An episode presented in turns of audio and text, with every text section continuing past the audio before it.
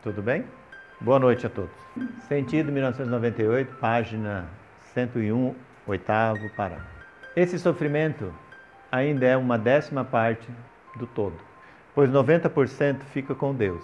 Ele vai liberando lentamente, sustentando em você todo o perdão da superação a cada avanço. Então, na medida que você se perdoa, se supera, esse 90% que está com Deus, ele vai eliminando. Você não precisa passar pela prova. E esse sofrimento é uma só uma décima parte. Esse sofrimento ele é de natureza causal, não é uma punição. O que você atentou contra, você tem que reparar. É uma lei natural, não existe privilégio. Ah, meu Deus! Então, pelo, porque a consciência te denuncia e aí cada um está consigo mesmo. Então você está lá com Deus.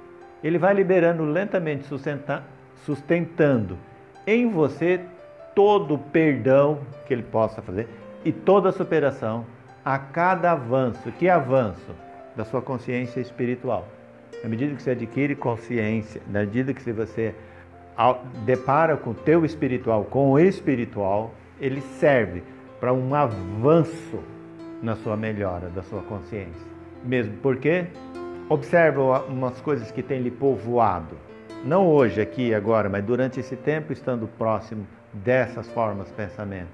Pedir perdão, se perdoar, é só falar, não é isso?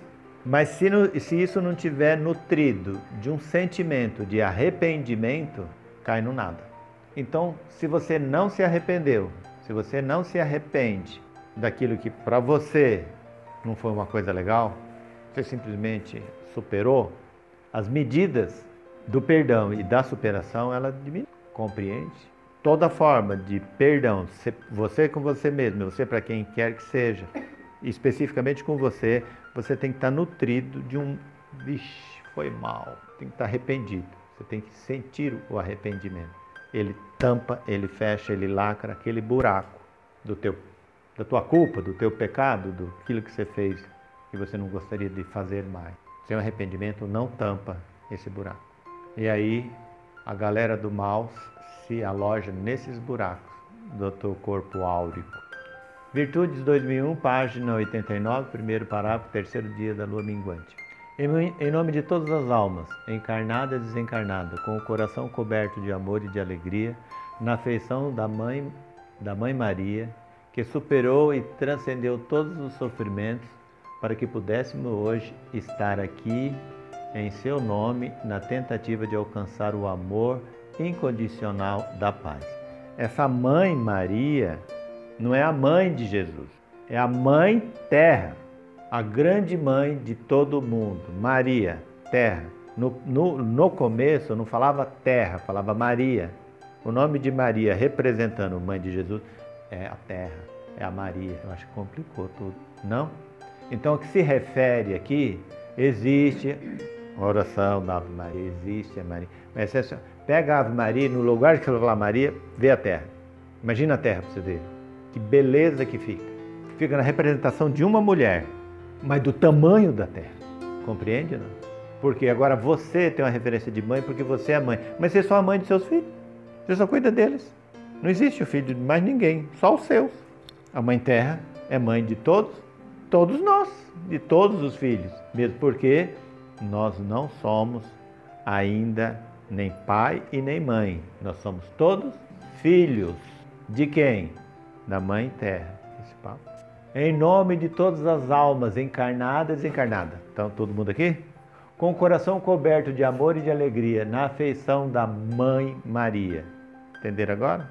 muda, que superou e transcendeu todo sofrimento. A água, a terra, o ar, o fogo não, não, não bagunçaram tudo.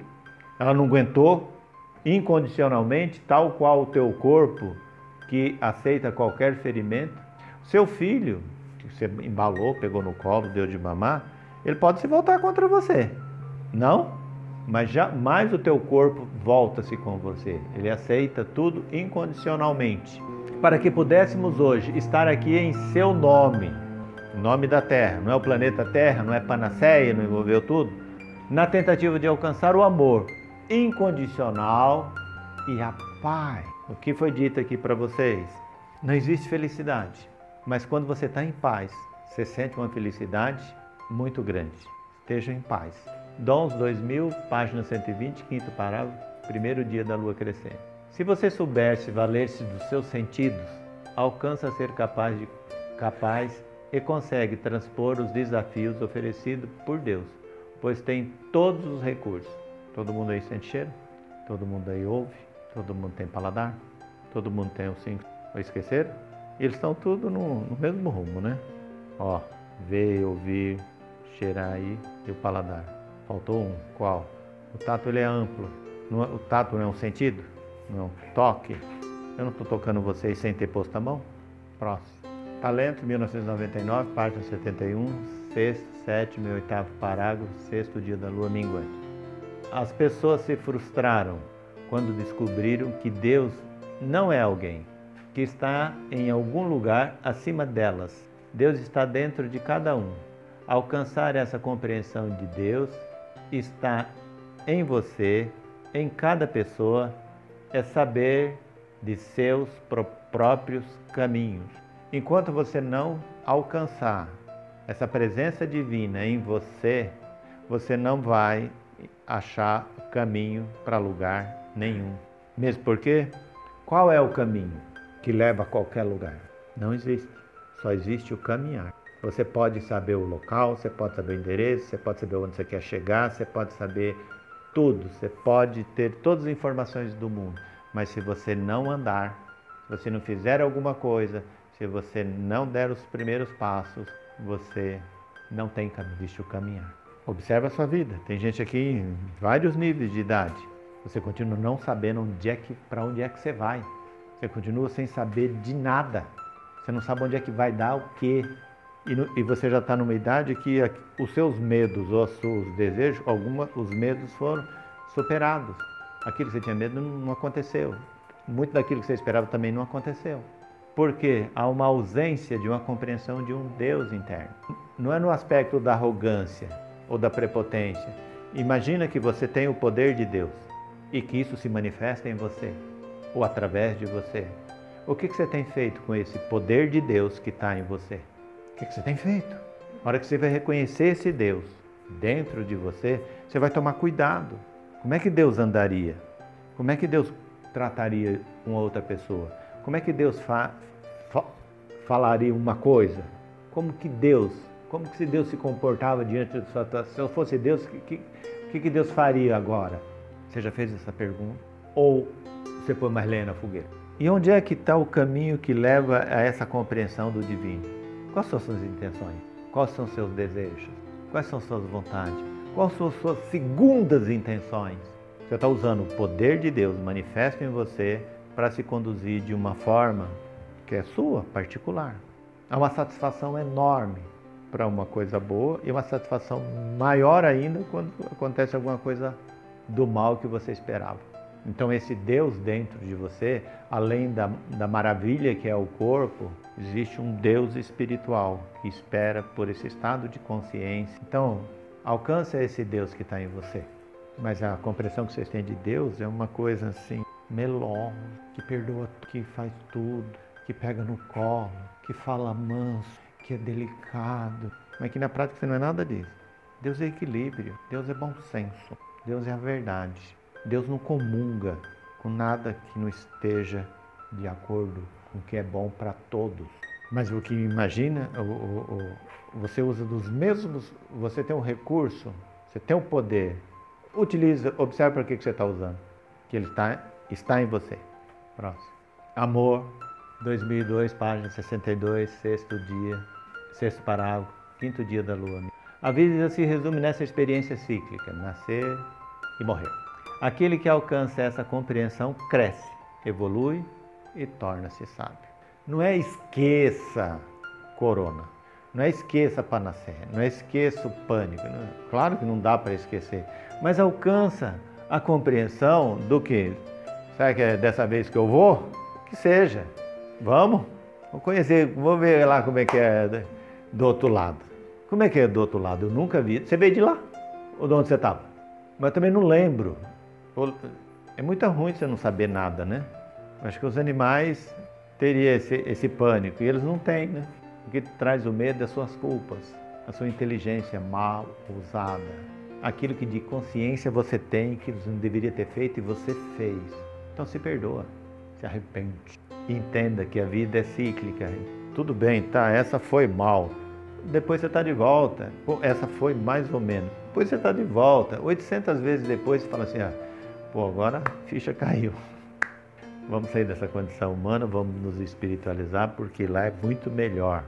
Como vocês imaginam para os animais que não sabem abrir um cadeado e fica morre preso de fome porque não tem e o ser humano ele, e o ser humano né, tirando água do poço bebendo torneira ah, um dia eu vou ser ser humano porque deve ser muito bom você viu os caras são independentes eles sabem fazer buraco tirar água não sei o quê mas o, o animal ainda não pensa mas assim como aqui ninguém também pensa de mas consegue imaginar, consegue ver, os animais só vê. Ver água. O ser humano não deve. Um dia eu vou virar um ser humano, vou fazer um buraco, vou fazer um poço só para mim beber água. Está entendendo o paralelo? Então são, são as dimensões, né? Da duas dimensões, terceira dimensão e vai. E todos têm o seu tempo de melhor. Nada se conduz para o pior. E o pior fica como uma referência de que o melhor existe. Ai, é dual aqui. Observa. E você estar bem é alguma coisa entre ter uma afta e a afta sarada. Está bem próximo, né? Como é ruim comer salada na época com afta. Daqui a pouco ela passa, você esquece, está comendo. Daqui a pouco ela aparece de novo. Ah, entre aquela afta, aquela agora, você descobre. Então, estar bem é entre duas coisas ruins ainda. Não é uma coisa permanente, cultivada, que exige mesmo esforço. A vida se resume nessa experiência cíclica Aquele que alcança essa compreensão cresce. Lembra da consciência espiritual? Evolui e torna-se sábio. Vocês querem uma boa definição de sábio? O sábio é aquele que sabe tudo, não é assim?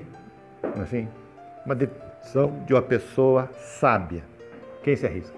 O sábio não reclama. Não é aceita tudo. Não é não aceita. Sabe assim? É aceita tudo. Não, isso é ignorante. Que aceita tudo é ignorante. O sábio não reclama. É nova? O sábio não reclama. Tem muitos filósofos, em nome da sabedoria, fala tragédia do mundo e como deveria no quadro de reclamação. Como o povo é ignorante. No dia que adquirir qual conhecimento? O de reclamar daquele que não sabe, se ontem você não sabia? O sábio não reclama. Calma, todo mundo vai ficar sábio, vai tornar-se um sábio.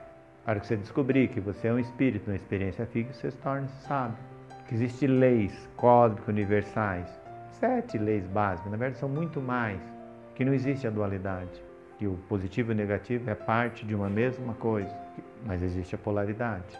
O meio é você. Então vocês termino de novo dizendo a mesma coisa. Então de parabéns. Reúne esforços, não o sacrifício é para pouco. Esforço, o quanto pode para cuidar de você mesmo. Se você estiver bem, você é referência para o mundo inteiro. Se você estiver mal, você é referência para o mundo. Torne-se sábio.